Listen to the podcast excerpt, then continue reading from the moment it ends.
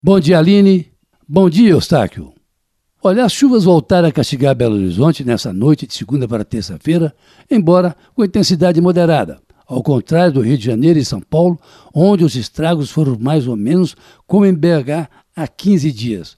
Na capital paulista, foram contados ontem 164 pontos de alagamento.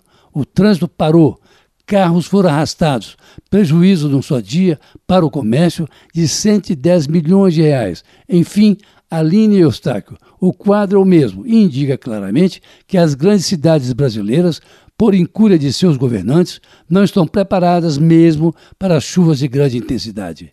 Em 1995, para se ter ideia de como as cidades estão despreparadas, eu dirigi aqui um jornal local e pautei uma repórter, Luiz Almelo, lembro o nome, para percorrer o trecho em que um garoto de 17 anos foi tragado por um bueiro e ficou vários dias desaparecido para depois ser resgatado com vida.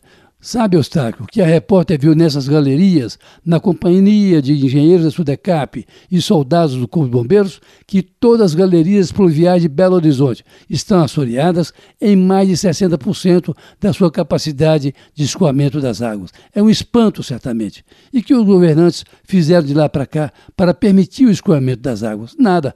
Claro, obras subterrâneas, como limpeza de galerias, não rendem votos. Enquanto isso, Aline, as cidades, de modo geral, vão sendo impermeabilizadas, galerias entupidas, os córregos vão sendo encaixotados. Em Belo Horizonte, há 200 quilômetros de córregos nessas condições. O desentendimento, no caso belo horizontino, entre a Câmara de Vereadores e o Executivo é total.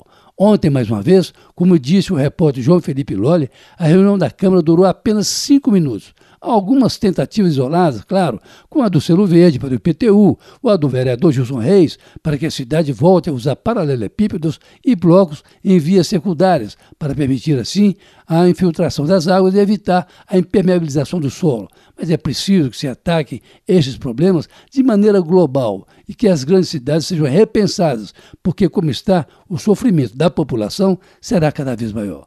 Ontem em São Paulo, e isso não é um caso isolado, houve motorista de um ônibus que ficou com seus passageiros parados por nove horas seguidas, ou seja, Aline Eustáquio. O problema das inundações, enchentes, transbordamentos de córregos, galerias entupidas não é um privilégio de Belo Horizonte.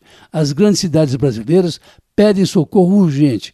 Elas estão sendo afogadas a cada estação chuvosa. É hora de um governo federal que fica com a maior parte dos impostos arrecadados dessa população também se mexa e repense o problema dessas cidades. Não basta repassar recursos emergenciais. É urgente repensar como fazer para que o crescimento dessas cidades, acima aí de 100 ou 200 mil habitantes, seja ordenado. Não dá mais para impor tanto sacrifício à população. Carlos Lindenberg, para a Rádio Tatiaia.